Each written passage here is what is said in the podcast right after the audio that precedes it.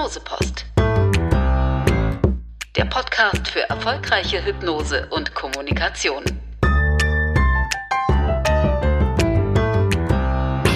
Herzlich willkommen zur neuen Ausgabe der Hypnosepost. Mein Name ist Marc Schmidt und ich bin wieder zu Gast bei Entrance in Olpe, genauer gesagt bei Uwe und bei Theresa. Heute würde ich mich gerne mit technischen Fragen rund um Hypnose und Trance beschäftigen. Uwe, aus wie vielen Phasen besteht eine typische Hypnose? Ja, das kommt drauf an, wenn du es ganz klassisch betrachtest. Dann haben wir die Einleitungsphase, dann haben wir die Vertiefungsphase, dann haben wir die Nutzungsphase, äh, dann haben wir die Phase der posthypnotischen Suggestionen, dann die Reorientierungsphase und dann im Anschluss nochmal die posthypnotischen Suggestionen, die im Bewusstsein nochmal wiederholt werden und dann gegebenenfalls noch das Follow-up-Gespräch. Hast du jetzt mitgezählt? Nein. Sechs oder sieben. Aber das ist eine sehr technische Betrachtungsweise. Hm. Dann fangen wir doch vielleicht am Anfang an, das bietet sich ja an. Wie kann ich mir denn eine Einleitungsphase vorstellen? Naja, Einleit die Einleitungsphase in der Hypnose dient letztendlich dazu, den Patienten äh, äh, sozusagen auf eine äh, auf eine Innenorientierung auszurichten. Also es sollen innere Suchprozesse im Patienten angeregt werden, die das Ziel haben, dass er mehr mit sich selbst beschäftigt ist als mit seiner Umgebung. Und das kann man auf äh, viele verschiedene Art und Weisen machen, äh, indem man äh, zum Beispiel die Aufmerksamkeit des Patienten auf sein momentanes körperliches Befinden legt oder indem man äh, andere Sinneswahrnehmungskanäle anspricht, den Patienten zum Beispiel einen Punkt fixieren lässt mit seinen Augen und dann wahrnehmen lässt, wie sich dieser Punkt eben im Laufe der Zeit zu verändern beginnt, alleine dadurch, dass seine Aufmerksamkeit darauf gerichtet ist. Also da gibt es unheimlich viele verschiedene Einstiegsmöglichkeiten, äh, die äh, das bewerkstelligen können. Mhm. Vielleicht ein Beispiel, ganz einfach ist es, äh, wenn du dich mit älteren Menschen unterhältst, äh, vor allen Dingen mit Menschen, die äh, so am Ende ihres Lebens stehen, wenn du die dazu einlädst, von früher zu erzählen. Ja? Äh, äh, zu erzählen, wie es denn früher war, sich an schöne Dinge zu erinnern oder so, dann fallen die regelrecht von selbst in eine Trance, die manchmal sehr tief geht. Ganz einfach, weil sie so sehr in dem äh, nochmaligen äh, inneren Erleben ihrer Erinnerungen drin sind, äh, dass das für sie eine viel größere Bedeutung hat als alles, was sie im Moment umgibt. Und das ist im Prinzip nichts weiter als eine Form von Trance. Gibt es da Unterschiede bei den verschiedenen Altersgruppen, dass also eine, beispielsweise bei Jüngeren oder bei Älteren, äh, du hast jetzt ja gerade ein Beispiel genannt, die Innenwahrnehmung leichter fällt? Oder ist das eine Typfrage? Ja, also das Alter spielt mit Sicherheit eine Rolle. Äh, wobei das sehr paradox ist, äh, wenn du mit Kindern arbeitest. Die gehen innerhalb von Sekunden ganz schnell, ganz tief in Trance. Ja äh, gehen aber auch genauso schnell wieder raus, wenn im Außen irgendeine Ablenkung kommt. Das liegt daran, dass wir die ersten Lebensjahre, die, vor allen Dingen die ersten beiden Lebensjahr, Lebensjahre, in denen wir auf der Welt sind, uns überwiegend in Trance auf der Welt bewegen. Wir haben ja noch nicht diesen ausgeprägten bewussten Verstand und dieses äh, starke, dominante Ich-Verständnis sondern wir erleben uns eher als etwas, was irgendwie in die Welt geworfen ist. Äh, Dementsprechend ist natürlich auf der einen Seite das Erleben in den Momenten unheimlich stark, egal was es ist, ja, auch wenn es irgendwie eine spielerische Rolle ist. Auf der anderen Seite ist natürlich die Neugier auf jeden Außenreiz auch recht groß. Äh, je älter die Leute werden, je mehr denen diese Fähigkeit abdressiert worden ist, einfach mal loszulassen, sich mal zu entspannen und sich mal einem Traum hinzugeben, desto schwieriger wird es. Bei älteren Leuten wird es dann wiederum etwas leichter, so wie ich es gerade geschildert habe. In der Einleitungsphase äh, geht es oft äh, zunächst mal um körperliche Entspannung. Also vor allen Dingen äh, nehmen wir jetzt mal die zahnärztliche Hypnosebehandlung. Ähm, da ist Entspannung natürlich die äh, unglaublich gut geeignet, um eine muskuläre äh, Entspannung hervorzurufen und auch eine geistige Entspannung natürlich. Ne? Äh, wenn wer äh, muskulär entspannt ist, ist auch leichter zugänglich für bestimmte Suggestionen, äh, die anschließend kommen. Oder den kannst du, äh, kannst einen Patienten dann an einen inneren Wohlfühlort schicken. Und da gibt äh, sehr, sehr viele Beispiele. Ne? Was man sagen kann, ist, ne, dass diese Einleitungsphase auch so eine äh, so eine Einspielphase für den Patienten ist, ne, sich äh, von der Außenwelt äh, so ein bisschen zu dissoziieren und in so ein inneres Erleben hineinzukommen, wie du das ja auch schon gerade gesagt hast, Uwe. Und dann gibt es ja, ähm, habe ich gelesen im Zusammenhang auch die sogenannten Konfusionstechniken, die benutzt werden bei der Einleitungsphase. Was hat es damit auf sich? Ja, bei, bei, bestimmten Patienten äh, kann das sehr sinnvoll sein, äh, vor allen Dingen bei Patienten mit sehr äh, rigiden, also sehr starren Glaubens- oder Verhaltensmustern oder bei sehr verkopften Patienten.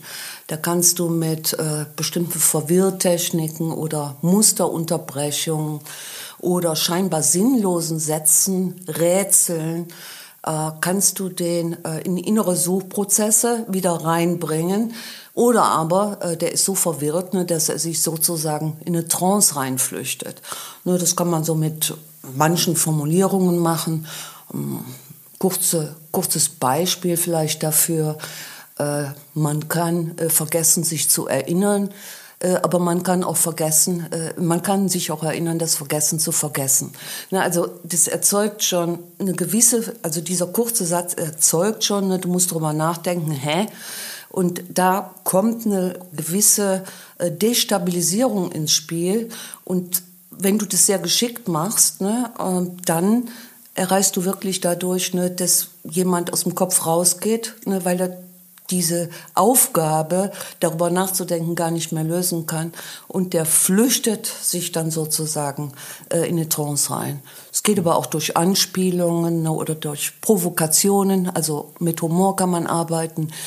Wichtig ist allerdings, dass du einen verdammt guten äh, Rapport äh, zu deinem Gegenüber hast als Therapeut. Sonst äh, erzeugst du unter Umständen Unwillen oder äh, tatsächlich, ne, dass jemand, äh, dass jemand äh, sich verarscht fühlt. Das Hauptziel bei den Konfusionstechniken besteht in der Fokussierung von Aufmerksamkeit auf ein ganz bestimmtes Thema. Und wenn das Thema verwirrend ist, dann ist der bewusste Verstand mit etwas Verwirrendem beschäftigt und sucht nach Lösungen. Und äh, in diesen Zeitraum rein, das ist ähnlich wie zum Beispiel bei Blitzhypnosen, wo man so eine Schrecksekunde ausnützt, in der der bewusste Verstand nicht richtig reagieren kann. Das ist bei Hypnosen eben sehr hilfreich, um Tranceprozesse zu induzieren. Ich erinnere mich daran, ich habe meinen Patienten äh, in Behandlung gehabt, der arbeitete äh, gegenüber von unserer Praxis, da hatte Philipp so ein Versuchslabor und der war da äh, Techniker und ich wusste von dem, dass er gerne Rätsel löst.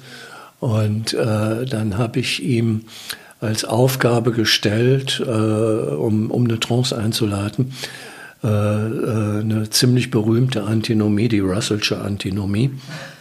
Und die Russellsche Antinomie, das ist so eine von, von, von diesen Paradoxien, wie der Name ja schon sagt, Antinomie, also gegen die Gesetze.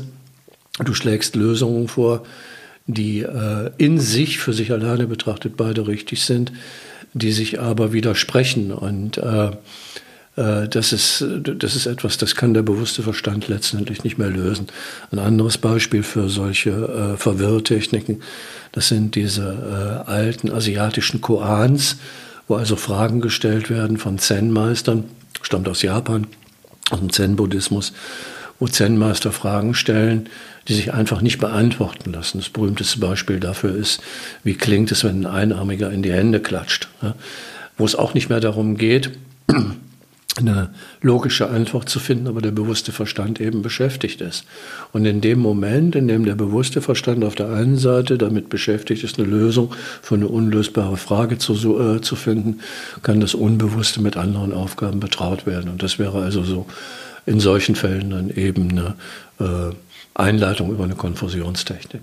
Oder aber auch äh, bei Kindern in der Kinderhypnose, Kinderhypnose wird viel ja. mit Konfusionstechniken gearbeitet indem man zum Beispiel so pseudo philosophiert, ne, also Zahnärztin und äh, Assistentin. Ob der Dienstag eher ein blauer Tag ist oder ein grüner Tag oder äh, dass man gerade ein Wort verloren hat, ne, wo das denn sein könnte. Ja, das ist runtergefallen und kaputt genau. gegangen und jetzt könnte man die genau. Geschichte nicht mehr erzählen. Also das ist, ist mit Kindern kann man das sehr, sehr kreativ machen ne? und die Kinder steigen da auch äh, sehr, sehr schnell äh, ein und das lenkt die natürlich ab ne? von der eigentlichen Behandlung und von ihrer möglicherweise äh, existierenden Zahnarztangst. Jetzt hast du eben den Begriff Rapport ähm, erwähnt. Magst du noch was dazu erklären, was es damit auf sich hat? Also der Rapport ist Voraussetzung äh, dafür, ne, dass du äh, mit jemandem eine Hypnose machen kannst. Und äh, wenn der Rapport stimmt, wenn der gut ist, ne, also wenn die äh, Beziehung zwischen äh, Therapeut, Zahnarzt oder wer auch immer gerade die Hypnose macht und dem äh, Hypnoseprobanden, wenn die stimmt, wenn die stabil ist, ne, dann hat auch die Hypnose, haben auch die Suggestionen eine große Chance, auch da äh, zu wirken, wo sie wirken sollen. Äh, und Rapport ist ähm, etwas, ne, was du während der ganzen Hypnose auch aufrechterhalten musst, ne, weil es kann immer mal passieren, ne, dass jemand aus einer Trance rausrutscht ne, oder du machst eine Suggestion, die möglicherweise nicht ankommt, ne, die irgendetwas trifft oder aber Patient driftet in ein Erleben ab, ne, was nicht vorgesehen war. Also sowas gibt's natürlich auch. Gibt's im Übrigen auch beim Zahnarzt, ne, dass sich jemand in, äh, zum Beispiel an Kindheitserlebnisse erinnert dann musst du das auffangen können. Ne? Das heißt, ne, du musst ständig beobachten, ne, wie ist mein Gegenüber äh, gerade drauf, ne? wie ist die Mimik, wie ist die Haltung. Und dadurch, äh, durch diesen festen Kontakt, Ne, da entsteht auch äh, etwas Stabiles, wo du auch die Trance mit stabil halten kannst. Also ich würde mal sagen, ne, ohne Rapport äh, ist jede Hypnose äh, witzlos. Ne, außer vielleicht bei der Showhypnose. Weiß ich nicht, ob da der äh, Rapport so wichtig ist. Doch, doch. Ja? Wozu kann die zweite Phase, sprich die Behandlungsphase, zu medizinischen Zwecken genutzt werden? Das ist im Prinzip ja die dritte Phase, die du jetzt gerade ansprichst.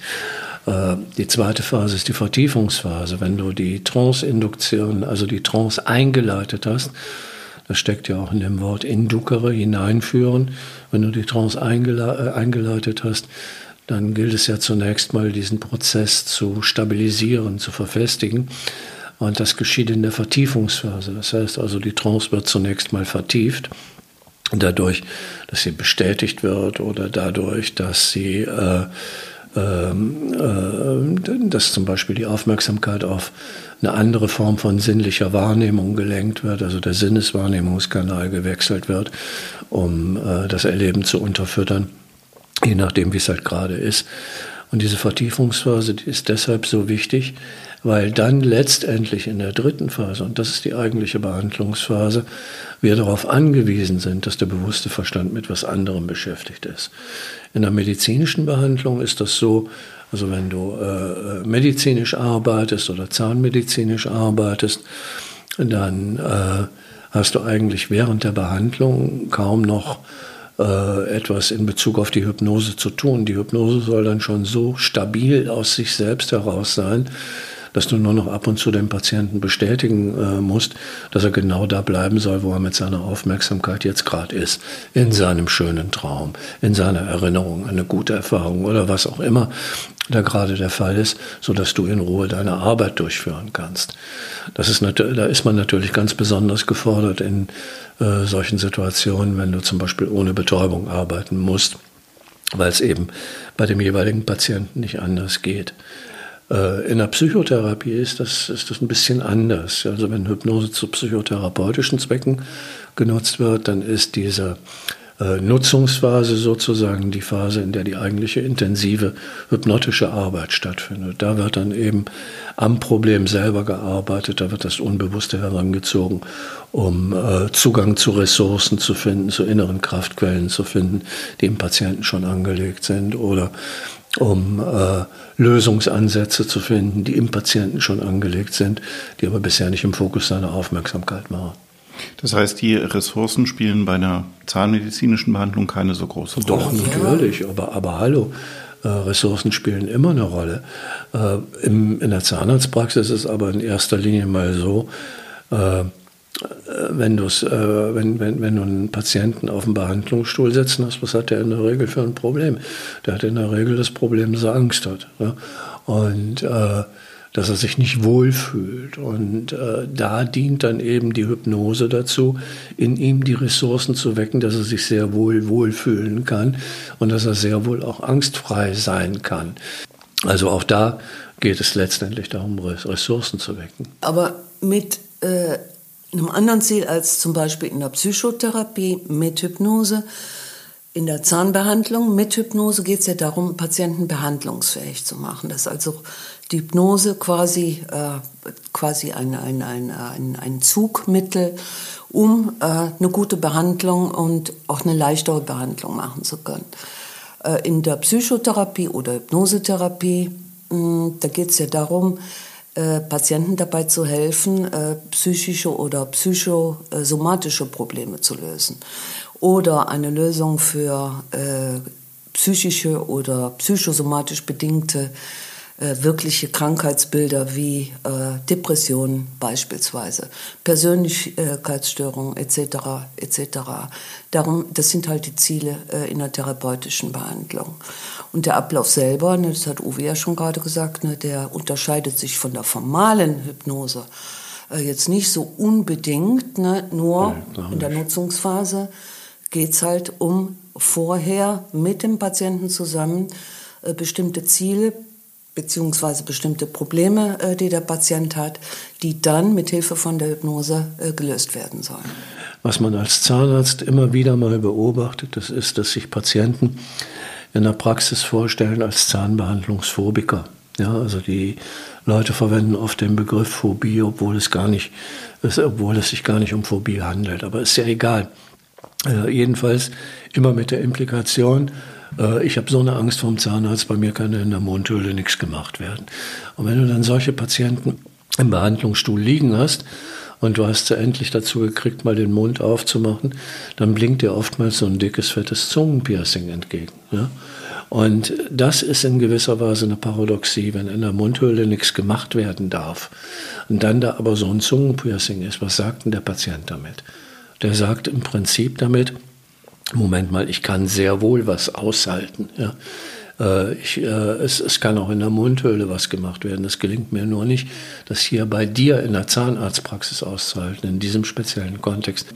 Äh, und, und, da hast du ein sehr schönes Beispiel dafür, um was für Ressourcen es geht. Es geht um die Ressource, Mut zu haben, es geht um die Ressource, mal einen Schmerz aushalten zu können und so weiter das soll, das soll dann eben angeregt werden durch die Hypnose. Und das ist mit Ressourcenaktivierung gemeint. Und da sind Sie in der Psychotherapie auch nicht anders. Ne? Selbst schwer traumatisierte äh, Menschen haben Ressourcen. Ne? Und wenn es nur, in Anführungsstrichen, äh, äh, die Ressource ist, dass sie das Schlimmste, was einem Menschen passieren kann, dass sie das überlebt haben. Ne? Also das ist eine wahnsinnig starke Ressource, die man aber erst im äh, hypnotischen äh, Kontext oder in der Trance nur in der Trance kannst du jemanden äh, tatsächlich äh, so weit bringen, dass der, oder du bringst ihn ja nicht so weit, ne, aber du kannst ihm dabei helfen, sich anders zu erleben, ne, als nur äh, das traumatisierte Opfer. Das ist eine Stärke, die jemand hat. Ne, und diese Stärke äh, wieder hervorzurufen oder erstmal jemanden äh, klarzumachen, ne, das ist halt die Kunst. Äh, die äh, in der therapeutischen äh, Hypnose notwendig ist. Aber nochmal, wichtiger als alle Technik ne, ist der Rapport, das heißt die, innige, die innige Beziehung zwischen Patient und Therapeut, die sich eben, eine Beziehung, die sich eben auch an den Bedürfnissen und an den ähm, Erwartungen äh, der Patienten, die die an die Hypnose haben, orientiert. Was mich interessieren würde, ganz praktisch, ist es nicht sehr schwierig, auf der einen Seite als behandelnder Zahnarzt beispielsweise den Zustand der Hypnose zu beobachten und zu überwachen und, äh, und gegebenenfalls da einzugreifen und gleichzeitig eben ähm, die reguläre zahnärztliche Behandlung durchzuführen? Klar, der Trick dabei ist, äh, dass du ja, wenn du mit einem Patienten Hypnose machst, selbst davon nicht unbeeinflusst bist. Das heißt also, du gehst auf eine gewisse Art und Weise in deine eigene Trance. Wir nennen das in der Fachsprache Arbeitstrance. Das heißt also, du gehst mit dem Patienten in Trance, nur mit einem unterschiedlichen Aufmerksamkeitsfokus. Ja. Während der Patient ganz bei sich sein soll und in seinem inneren Erleben sein soll, bist du in dem inneren Erleben, dass du deine zahnärztliche Tätigkeit machen kannst und zwar auf eine angenehmere Art und Weise, als es normalerweise der Fall wäre. Der Patient liegt da, ist entspannt, du kannst in Ruhe durcharbeiten, du kannst mit dem Fokus deiner Aufmerksamkeit maximal beim Patienten sein. Und wie gesagt, die äh, Aufmerksamkeit bei der, äh, in Bezug auf die Hypnose, die musst du nur insofern haben, als dass du ab und zu dem Patienten bestätigst, dass er da bleiben soll. Für dich selber ergibt sich das ganz einfach aus der Handlung heraus. Das ist natürlich immer gut, ne, wenn du eine Helferin hast, ne, die Grundkenntnisse in Hypnose hat, damit die auch äh, die Abläufe mitbegleiten kann. Äh, und das muss nicht immer kompliziert sein, das muss noch nicht mal verbal ablaufen. Das läuft manchmal nonverbal über eine Berührung, äh, über ein bestätigendes hm, hm, oder gut so oder was auch immer. Also das muss gar nicht kompliziert sein. Ne? Wir hatten mal äh, eine, eine Zahnärztin in der Ausbildung, die hat uns ein Supervisionsvideo gezeigt. Da stand die Helferin daneben und sagte nur einatmen, ausatmen. Einatmen, ausatmen, einatmen, ausatmen. Es hat wunderbar funktioniert. Wie läuft die Reorientierungsphase ab? Also, da wird immer wieder viel drüber geredet. Und zwar unter dem Blickwinkel, äh, kann ich in der Hypnose festhängen? Ja, komm, komm ich, wie wie, wie komme ich aus der Hypnose wieder raus? Und da sind sehr viele Schreckensgeschichten im Umlauf, die allesamt nicht wahr sind. Ja, das muss man einfach mal so sagen.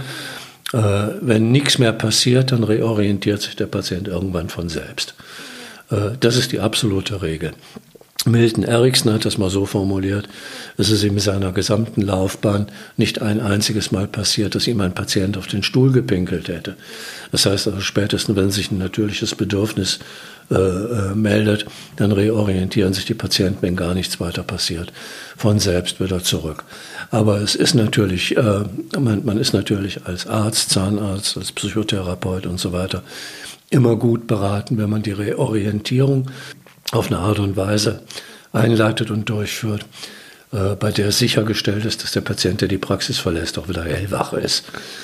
Und da gibt es eben unterschiedliche Rituale, manche sind etwas sanfter, äh, manche sind etwas dynamischer, aber es wird halt dann mehr und mehr die Aufmerksamkeit darauf fokussiert, dass das gesamte körperliche Empfinden sich wieder normalisiert, dass die geistige Aktivität sich wieder mehr und mehr nach außen richtet. Das ist also das, worum es da geht. Naja, deswegen ist auch das Nachgespräch ja nicht unerheblich, ne? dass du im äh, Nachgespräch nochmal mit dem Patienten äh, erörterst, wie es ihm geht, wie er jetzt, in welchem Zustand äh, er jetzt gleich nach Hause fährt. Also das äh, ist schon äh, wichtig, ne, äh, um einfach auch äh, Patienten wieder ins, ins Hier und Jetzt zu orientieren und eben auch sicher zu sein, äh, dass der gut nach Hause kommt. Ich empfehle dann immer ähm, bei meinen Patienten in der Praxis, äh, dass die einen kleinen Spaziergang machen ne, oder einfach ein paar tiefe Atemzüge an der frischen Luft nehmen ne, und beim Gang zum Auto schon ne, sich wieder ne, ins Hier und Jetzt nochmal zu orientieren ne, und eben, um eben konzentriert Auto fahren zu können. Ne, und bei Patienten, bei denen eine Behandlung länger dauert, äh, das ist natürlich manchmal ganz empfehlenswert, wenn eine Begleitung dabei ist. Ne? Zum Beispiel bei einer zahnmedizinischen Behandlung, die ja für viele Patienten, wenn die länger dauert, auch äh, körperlich recht anstrengend sein kann. Ne? Das ist dann ganz gut, eine Begleitung dabei zu haben. Ihr habt ja ein gutes Gefühl dafür, wenn eine gewisse ähm, Trance-Zustand erreicht ist, ähm, dass beispielsweise dann die Behandlung starten kann. Habt ihr auch im Gegenzug genauso ein gutes Gefühl, dass der Patient wieder reorientiert ist? Ja. Ja, das merkst du. Hm.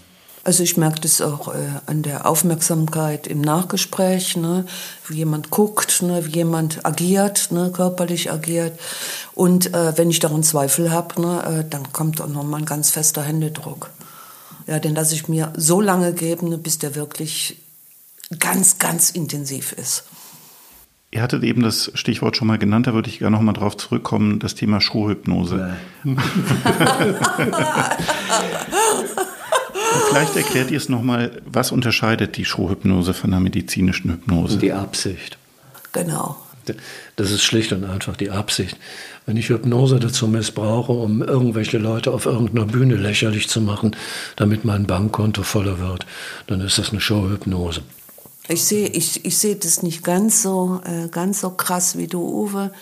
Ähm, wenn Leute äh, sich amüsieren wollen ne, und aus freien Stücken mitmachen ne, und da eben keine äh, Demütigung oder sonst was passiert auf Ja, der ist Bühne. es aber. Letztendlich ja. Ne? Also das ist ein sehr äh, zweischneidiges Schwert. Ne? Aber wir müssen eben auch ähm, uns mal äh, von der Vorstellung verabschieden, ne, dass die Leute ja nicht äh, sozusagen als Opfer äh, in eine Showhypnose äh, reingehen. Dass dann natürlich auch ähm, sozusagen Dinge passieren, ne, äh, die man nicht voraussehen kann oder die äh, zumindest der Showhypnotiseur äh, nicht voraussehen kann und vor allen Dingen auch nicht richtig auffangen kann, weil dazu ist er in der Regel gar nicht ausgebildet. Ne, das ist wieder eine andere Frage, das ist eine ethische Frage, die man sich natürlich zurechtstellen kann. Ne, und deswegen sind meines Wissens auch in einigen Ländern ist die Showhypnose verboten.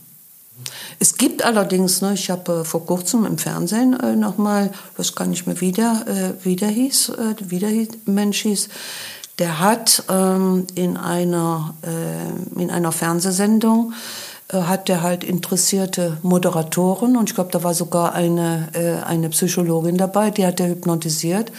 Und der hat das sehr anständig gemacht, muss man sagen. Ne? Also ich habe mir das angeguckt und ähm, hat alles richtig gemacht. Ja, natürlich. Aber äh, was sagt denn das aus, wenn, äh, was sagt denn das über Showhypnose aus? Äh, an positiven Dingen, nur weil ein Showhypnotiseur dazu imstande ist, bestimmte Aspekte der Hypnose richtig durchzuführen. da gebe ich dir völlig ja, recht. Das sagt, das sagt letztendlich gar nichts aus. Es ist, es ist immer noch eine Absicht damit verbunden.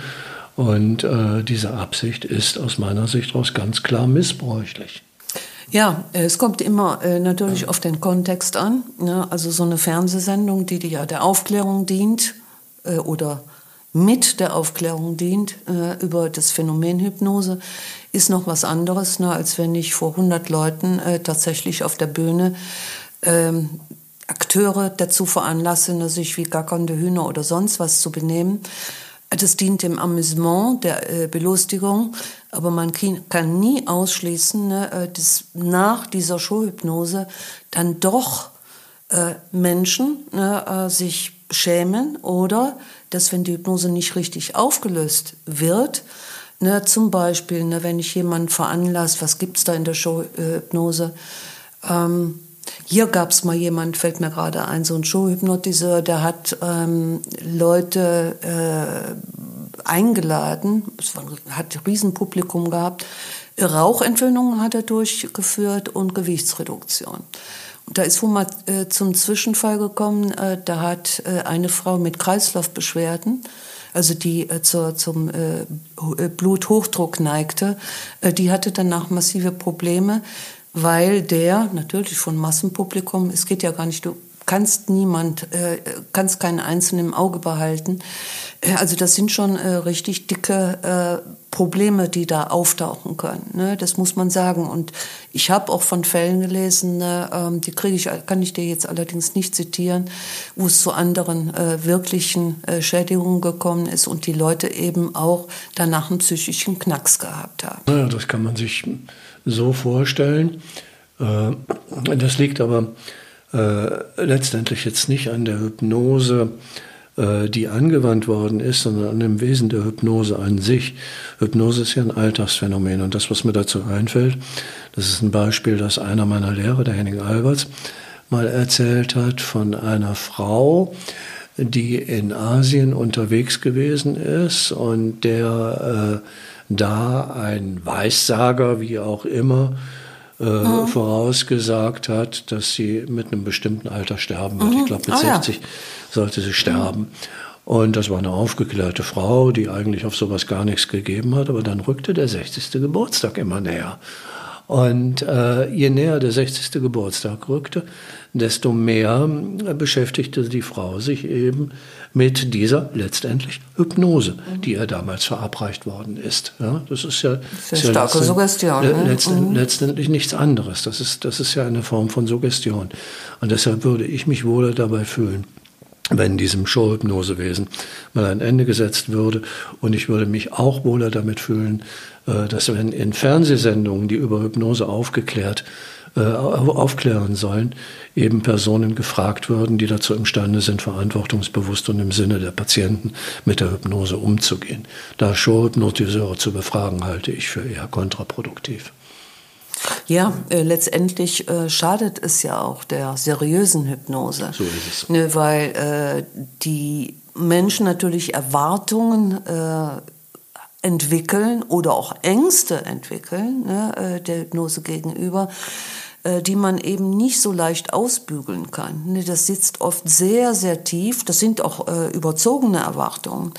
Ne, äh, was du ja in der Schotnose immer wieder siehst, ne, äh, ist, dass da zack, zack, zack äh, gearbeitet wird. So, ich mach so und dann bist du wach, ich mach so, dann bist du ganz tief in Trance. Und das sind ja Erwartungen, mit denen auch Patienten kommen, dass du zack machst und alle Probleme sind gelöst. Du bist zack, bist du Nichtraucher, ne, zack, hast du 50 Kilo verloren. Ne, und diese äh, hohen Erwartungen, ne, die können natürlich ne, die eigentlichen Ziele, ne, können die total torpedieren. Ne, also die eigentlichen therapeutischen äh, Ziele. Ja. Jemandem dabei zu helfen, ne, nicht mehr zu rauchen, jemandem dabei zu helfen, ne, Lösungen für seine Probleme zu finden. Das führt dann letztendlich dazu, dass du Patienten im Behandlungsstuhl sitzen hast, die mit dem Auftrag an dich herantreten, hypnotisieren Sie mir mal das Rauchen weg. weg. ja. Genau. Ja. Und so funktioniert es mhm. natürlich ja. nicht. Ich würde gerne noch mit einem Satz abschließen, mhm. äh, den äh, ich äh, sozusagen auch kennzeichnend finde äh, für das, was uns als Therapeuten und als Hypnose-Zahnärzte oder als Hypnoseärzte wichtig ist. Äh, das ist ein Satz von äh, Steve Gilligan. Äh, der hat mal in einer Fortbildung folgenden Satz gesagt. Ein guter Hypnosetherapeut bereitet sich gut vor und bereitet sich gut nach und vergisst in der Therapiestunde am besten alles. Das heißt, man kann sich vorbereiten, man kann Supervision einholen, man kann Fachbücher lesen und danach alles reflektieren. Aber in der Therapiestunde selbst sollte man sich vollkommen auf den Prozess und den Moment einlassen und seiner Intuition vertrauen. Das war wieder sehr interessant. Vielen Dank euch beiden. Vielen Danke Dank für das Gespräch und vielen Dank fürs Zuhören und bis zum nächsten Mal. Bis zum nächsten Mal. Ciao.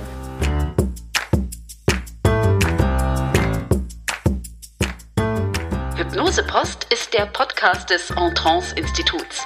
Produktion Fresh Info. Weitere Informationen und die Show Notes auf hypnosepost.de.